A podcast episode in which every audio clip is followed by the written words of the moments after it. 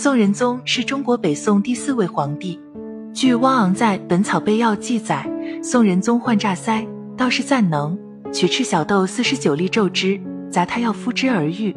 中贵人任丞相亲见，后任自患恶疮，复涌头以药力愈。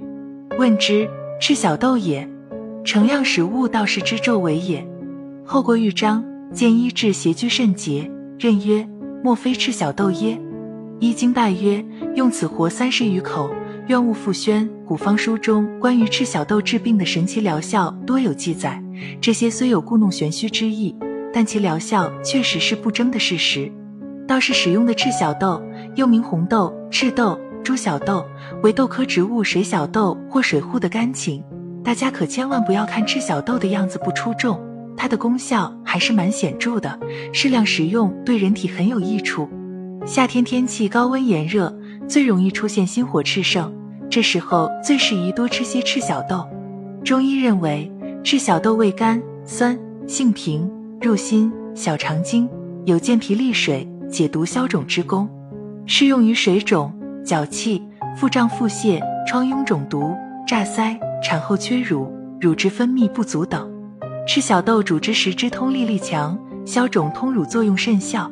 正所谓是药三分毒，作为一种常用的中药材，赤小豆同样也有一定的副作用。赤小豆的副作用也并不是太严重，主要是食用不当导致的。如果大家正确食用赤小豆，一般都不会对健康造成伤害。一，因为赤小豆有去水肿、减肥的功效，所以不少爱美人士都常常将其作为主食来长期食用，这么做就是非常不科学的。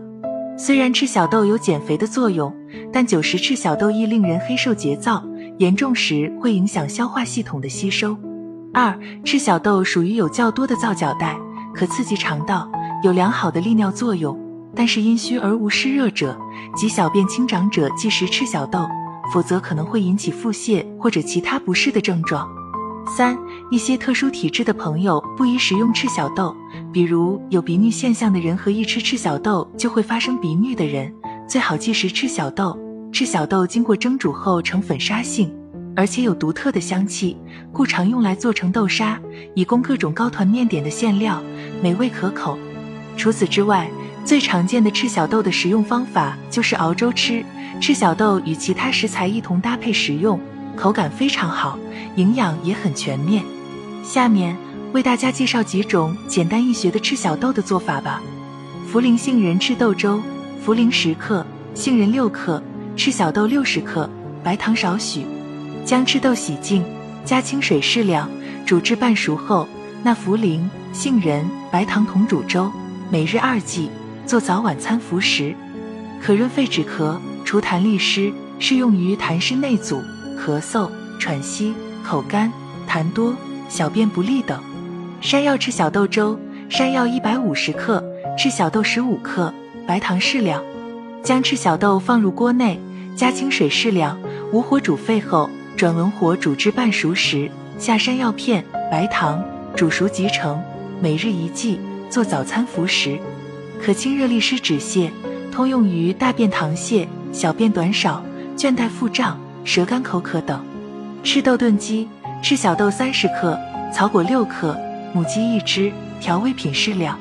将母鸡去毛杂，洗净，同赤豆、草果同放砂锅内，加入清水及葱、姜、味精、食盐等，武火煮沸后，转文火炖至肉豆烂熟，再加味精少许即可。每周二剂，可利水消肿。凡属阳气不足、气不化水而引起的肢体水肿。均可服食。